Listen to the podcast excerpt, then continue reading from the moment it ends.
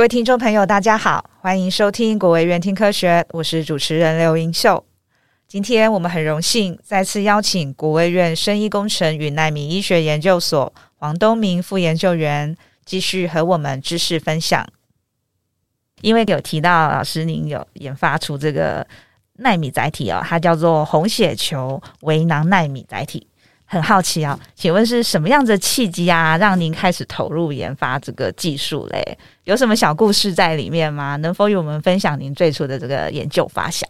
好，呃，应该这样讲哈。其实一开始我接触或是涉入奈米医学的研究哈，主要在玩，我们用玩哈研究，我们把它称作玩，因为很有趣的事情。OK，所以我在玩干细胞追踪。OK，什么叫干细胞追踪？哈，是好，我们我们先把干细胞这个稍微做一个简单的描述。好，干细胞有很多不同的来源的干细胞，那它的功能性也不大一样。嗯，好，那这个这个介绍可能就会又是一大串的的故事。好，所以我们在这边就把它简单称作干细胞来统称。好，OK，那我们现在有一个简单的概念或认知，好，就是说认为。干细胞它可以治疗很多疾病，我们常常听到说干细胞要去治疗干细胞疗法。老师，那我们可以先跟大家说一下，就是干细胞是从哪里来的？OK，我的干细胞研究是从人体的骨髓，嗯，啊，骨髓里面它主要有两种干细胞，一种叫做造血干细胞，嗯，啊，就是以我们讲的这个骨髓移植，主要就是造血干细胞的移植。OK，那造血干细胞就是它会分化成血球。哦，红血球、白血球等等这些血球的细胞，那一类是间质性干细胞，或者叫间叶干细胞。哦，比较是分化成一些呃具有实体的细胞。哦，就是说，比如说肝脏细胞、脑神经细胞或心脏细胞。所以，当我们的心脏细胞受损的时候，我们希望用细胞去修复它。嗯，哦，就分化成正常的心脏细胞去取代、去修复，甚至神经细胞。那这些干细胞它能够分化成。哦，我们所想要的细胞的能力不大一样，嗯，哦，所以比如说有从胚胎来的这些干细胞，也有从一些成熟人体的组织，比如说脂肪里面也有一些干细胞，哦，脑神经里面、脑脑部里面也有一些干细胞，那这些干细胞它可以分化的能力跟特性都不大一样。好，是，那我们就把它简称叫做干细胞。好，好，那这些干细胞，我们现在的认知是说，呃，它会修复我们体内的一些疾病。好，所以当这些干细胞我们把它植入到人体。好，就是说这个人现在有一个疾病了。那假设我们从血管把这个干细胞打进去，好，那这些细胞理想上，哦，理论上就是它会在体内跑跑跑跑跑，跑到那个疾病的位置啊，比如说癌症好了，啊，比较到癌症的地方，然后利用干细胞的一些特性，哦，或是有一些组织已经受损了，所以它就跑那个受损的组织，然后去分化成受损组织的细胞，然后去取代它。嗯，好，OK，那所以。我们认为它可以做这样的一个动作去修复疾病，是。可是问题是，这些细胞打进去之后，我们怎么知道或确认？去那边？对，是去了。谁说他去了？对，你有看到吗？呃，人体这么多细胞嘛，对不对？好，然后那他为什么要跑过去？哦，哦，当然可能是呃，这个疾病的地方有一些讯号。他说，我们说呃，这个疾病会产生一些讯号，会吸引这个干细胞过去。OK，好，那有多少细胞过去？所有细胞都会跑过去，没有那种会迷路的嘛？嗯，好，然后所以跑过去之后的细胞，它怎么修复？会修复？怎么修复？修复的程度？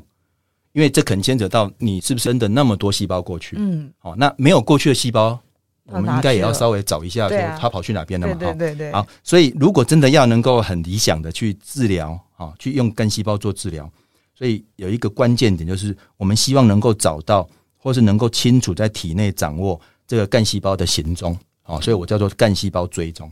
把这些问题解决，可能你才能够很理想的去做干细胞，用对，运用这这样的一个一个策略，这样是好。那这时候我们就需要利用一个可以发出位置讯号的纳米粒子，就是说这个纳米粒子，呃，我们举例氧化铁纳米粒子，嗯，好，氧化铁纳米粒子呢，它有一种特性叫超顺磁性，哦，跟磁场有关系。这个纳米粒子可以在磁振造影，就是我们现在常听到 MRI。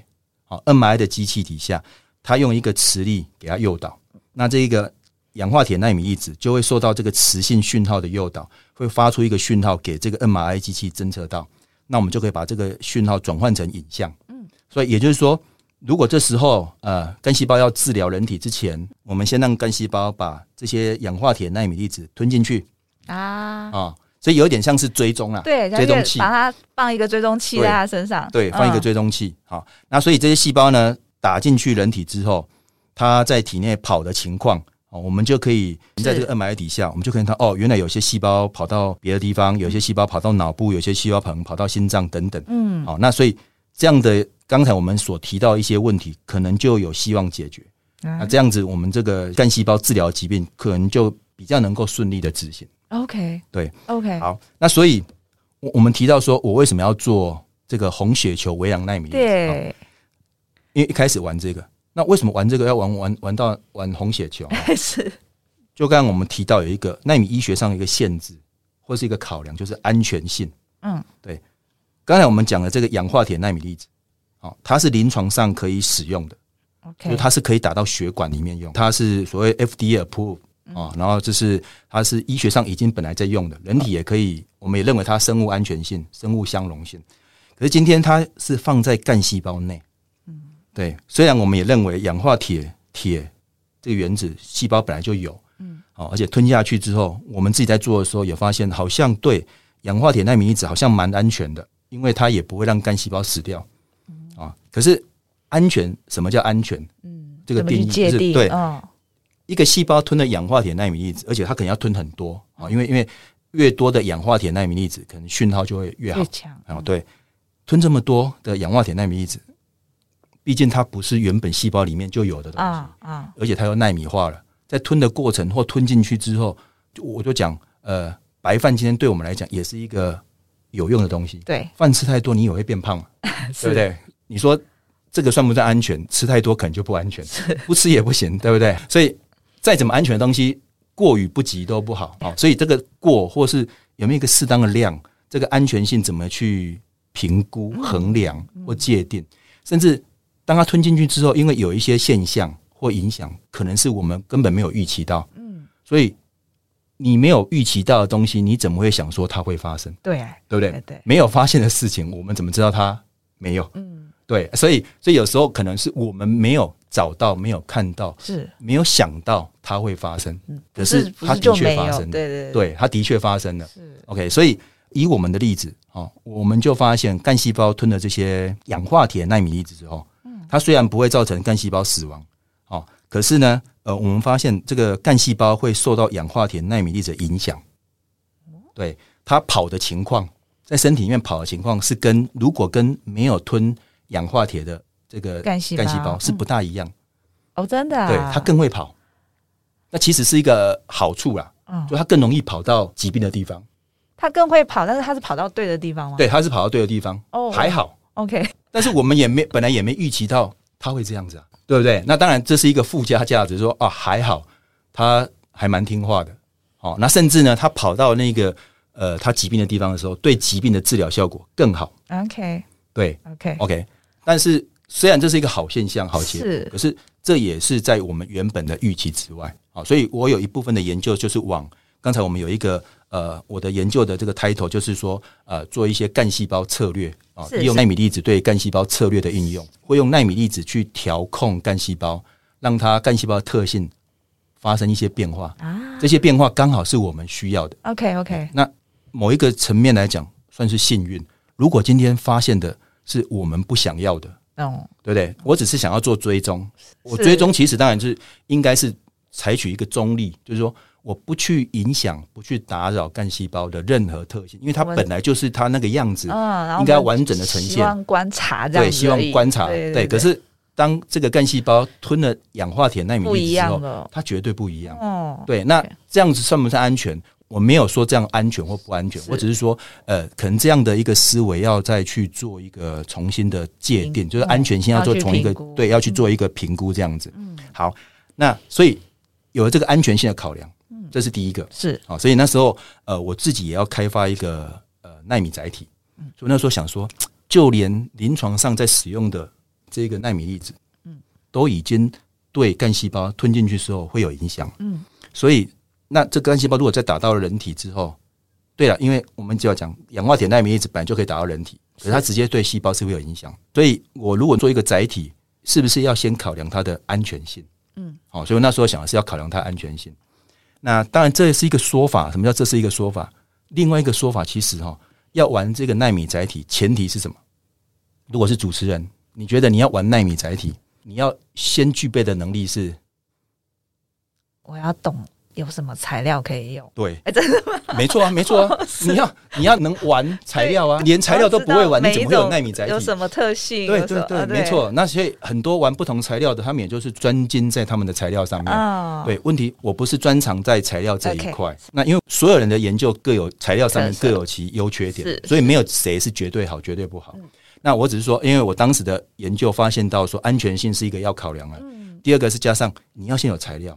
那因为我不是玩材料的，所以我想说我要找一个不需要用合成的，就是说这些材料大部分是合成的嘛，哈，我可以不需要用合成的。那时候我就想到说，那从身体里面找，因为第一个身体里面如果本来就有这些类似的纳米粒子或纳米载体，第一个它安全了吧？因为本来就在你身体里面嘛，哦，那第二个又不用玩材料，对不对？我就直接拿就好啊。那所以。从安全性跟功能性是，所以那时候我就想说，从身体里面去找一个有没有这样的纳米载体。那那时候，呃，就是身体里面有很多细胞，哦，其实这些细胞本来就是会产生一些细小的微囊。那那时候我找的细胞是红血球。刚刚一开始的时候有说，大部分的细胞其实都只有微米，微米。对，那呃，细胞在整个它 lifespan，就是它的生命周期。它细胞之间可能需要一些沟通哦，细胞不是自己一个人一个细胞在那边独立生活，是整体细胞要互相运作。那所以细胞可以借有很多方式，其中一个方式就是会分泌一些微小的载体水囊。那比如说最近比较红的就是所谓的外泌体，细胞外泌体，嗯，它就是一个呃，也是一个纳米载体啊。那它是由细胞分泌出来的。那红血球在老化的过程中。哦，它本身就会慢慢的变成微小的一个微囊，在身体里面本来就会有这个东西。OK，对，那那时候我就选择了用红血球，因为容易取得。细胞的外泌体当然也容易取得，可是它实际上它要养细胞，嗯，好，然后再去纯化，嗯，这个动作其实呃，在某一种程度来讲，它是蛮花钱、花时间、花人力，嗯，那红血球比较简单啊，是因为可以抽取出来。那不过，其实一开始我们也是从人类血液里面直接去分离，嗯，因为在我们人类的血液里面就有这种红血球的微囊，只是它的量很少。因为所以这个微囊不是外泌体的，不是。哎，你也可以讲成是一个外泌体，细胞外的微囊。对，但是呃，一般不会把红血球叫做外泌体，因为细胞本身它有 DNA，所以您您说这个小小的红血球的围囊，它其实也是红血球吗？应该是说已经破坏受损的要老化的红血球，对，那它的功能是不是有像红血球那样的功能？嗯，对，因为红血球可能最大的功能它要运送氧气嘛，呃，它还是有一些血红素在，但是我在猜它只是因为它红血球要代谢了，是，但当然这个围囊在身体里面有没有具有一些生理或病理的角色？有。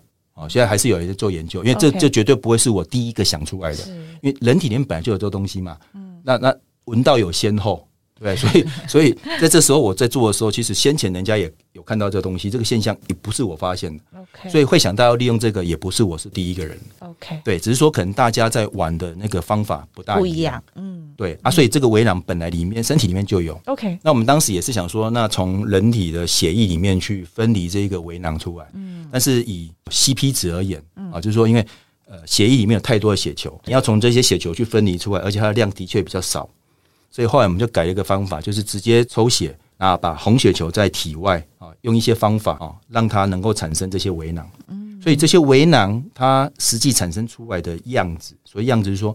它的组成，嗯，跟它的外观，哦，甚至因为细胞会有胞外跟胞内，它有一个细胞膜，所以膜上的这些呃 lipid 的脂质的成分的组成，跟细胞膜上面蛋白质是细胞膜外还是细胞膜内的蛋白质，以及它这个微囊里面的蛋白质，跟甚至还有一些呃 mRNA 的成分、microRNA 的成分，跟呃原本红血球。呃，在身体里面老化代谢所产生的微囊是不是一样？呃，我们没有把握说完全一模一样。对，所以我们只能说，毕竟这个还是你身体里面红血球的成分衍生出来的，再怎么样，这些组成可能在比例上面有点不一样。嗯，可是最起码这些里面的组成一个一个去看，都是你身体里面本来就有的东西。所以如果这时候我在体外把红血球做成我们的所谓的红血球微囊纳米粒子，嗯，理论上我认为可能或是我们推论，它应该比其他的纳米粒子来的安全，因为可能不需要考虑它材料上面的安全性。那这样子，他有一定说，就是说这个血液。比如说是从我身体里面抽取出来的，那这个粒子只能用在我身上吗？啊，这个是我们最后使用的一个策略方法，就是说我们假设了哈，我们希望最后就是第一个，如果一个病人，我们假设癌症病人好了，嗯，好，那今天要去治疗癌症，他要装一个药物，是，所以我从这个病人身上把红血球抽出来，制备完，嗯，而且这个过程很简单。然后里面也不会用到一些，因为有些在材料在化学合成上面需要一些用到一些有机溶剂，哦，那有机溶剂可能又是一个毒性的考量，所以他要把这些溶剂或是合成步骤上面所添加的一些化学物质，要想办法把它清除干净。对，因为最后还要再打回人体嘛。嗯。那我们在这个过程当中，基本上不会用到任何所谓有机溶剂类的东西，大概都是人体可以接受的盐类。嗯。哦，所以第一个它合成出来过程很简单，也很安全。装上药之后。因因为药本来你就是要打进去人体的，OK，再重新打回这个病人身上，就是有点是自体概念。Okay, OK，那另外一个就是如果今天真的，所以这个可能就是最后我们要跟各位呃听众的一个愿景，就是说我们希望所传达就是一个很简单的概念，从你身上把红血球抽出来，做成红血球微囊纳米粒子、纳米载体，再装了药之后再打回去。嗯，如果今天这个病人他没办法抽血哦，可能。一些身体情况不允许，是我们可以从用那种输血的角度，是输血的概念，是可能 O 型的人最合适，因为 O 型的血大部分哈可以可以输给是从一个健康的人的 O 型血身上抽出来，制备成打给另外一个病人。对，那我们认为这样的安全性应该是最理想的。OK，是了解。好哦，好哦，谢谢。那因为刚刚已经听了老师讲了很多，就是您相关的研究哦。想说，能否再请您再跟我们多说说啊？您目前在这个方面的最新进展及发现呢？就是刚刚可能没有提及到的。呃，我我们现在就是玩到，就是把这个红血球微囊纳米载体表面，嗯，我们是装在表面，嗯，好，呃，如果要坦诚相告的话，就是我们的缺点是什么？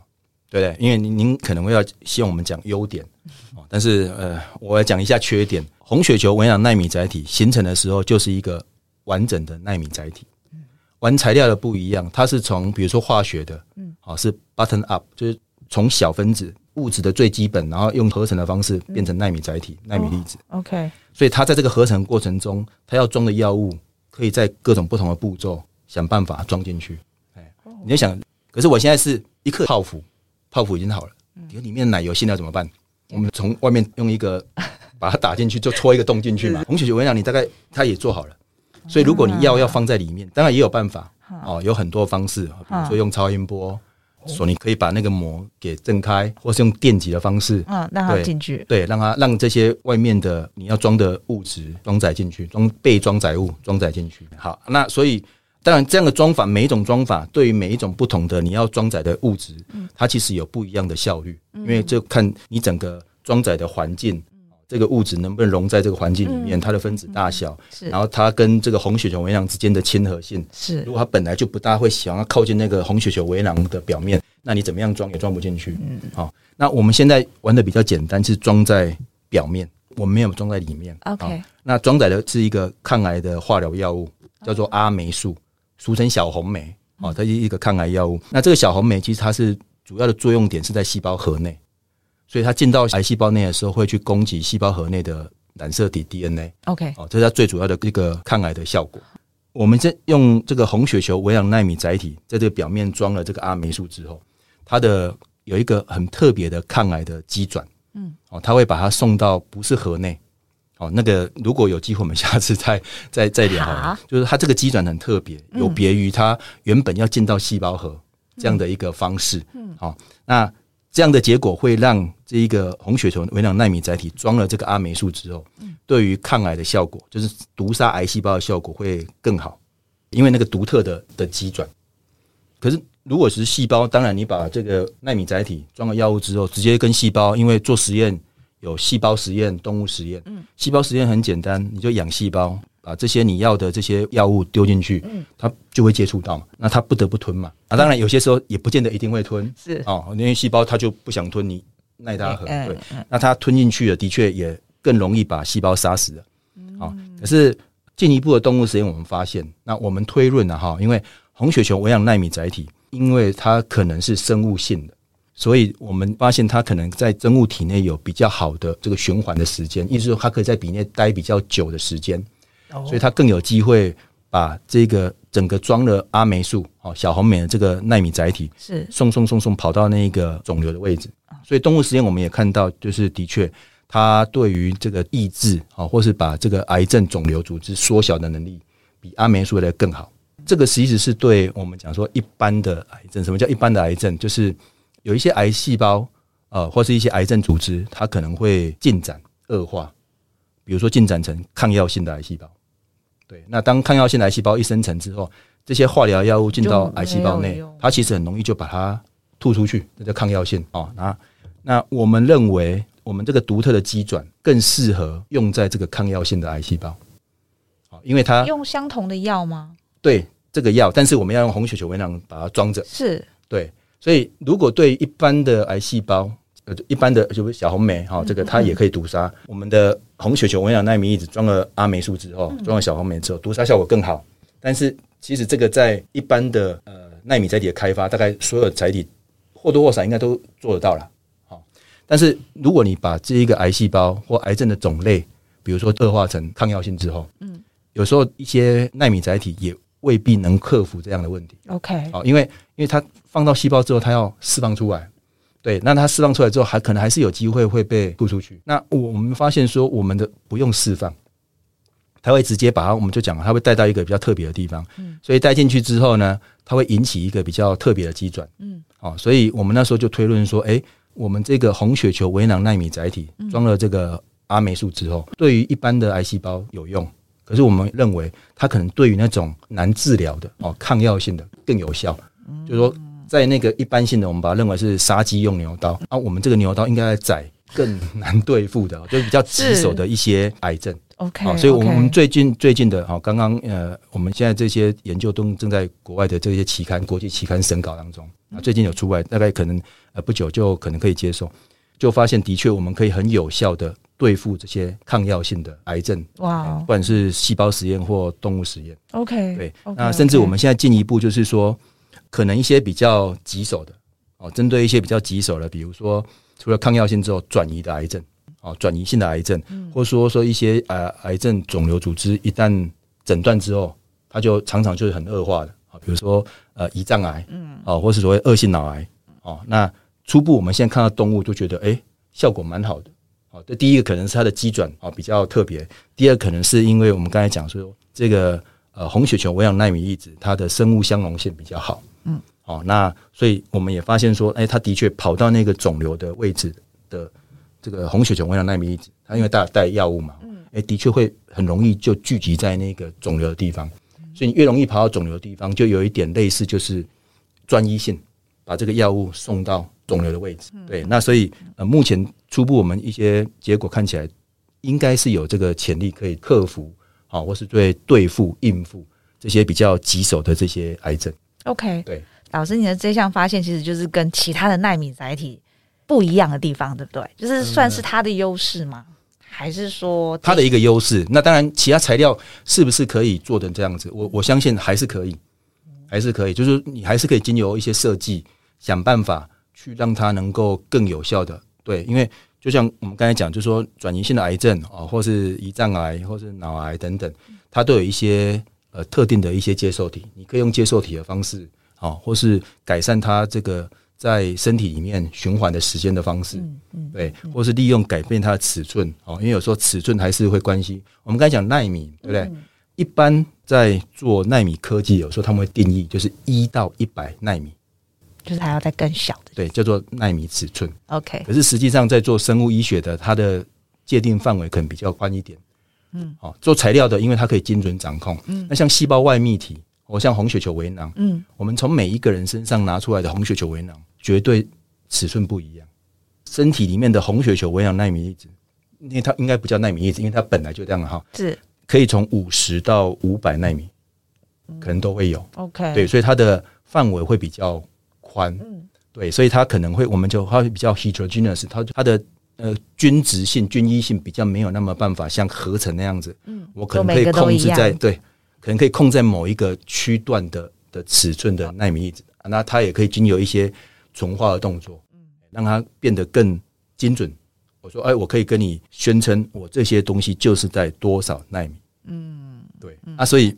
这个尺寸还是会跟它能不能到达身体的某些地方是有关系的。OK，当然尺寸是一个形状也有可能。哦，对，所以我说材料上面你可以有各种不同的玩法。是，那红血球围囊奈米粒子或外泌体，嗯，啊，或是我我们就以这个，因为毕竟我没有真正在做外泌体啊，所以我说红血球围囊奈米粒子，我们大概就没有办法这么精准的说它是几纳米。嗯，所以我也没有办法所谓的。品质控管，嗯，对，因为每一个人红血球做出来不一样，不一样，嗯，做出来的产量也不一样，因为会取决于你当时抽血出来血球它的健康程度。OK OK，对，可能每个人的那个还是会有一些差异存在。所以你说是不是这个是红血球微囊特有的优势？呃，不会，因为大家的研究的策略或是要解决的问题。大概殊途同归，不同的方法，但是一些要克服的问题还是在那边。OK，对，所以别的我们讲合成性的，嗯，或者是 hybrid 的，或生物性的，细胞外泌体，都还是会朝我们应该要解决的问题去解决。所以我们我觉得，呃，不同的解决的方式都要去做不同的尝试，啊，每个人也都各有机会，嗯，各有他的一些方法啊，或是问题要去解决的。是是是，好哦。那因为刚刚我有想到，就是啊、呃，老师你有提到。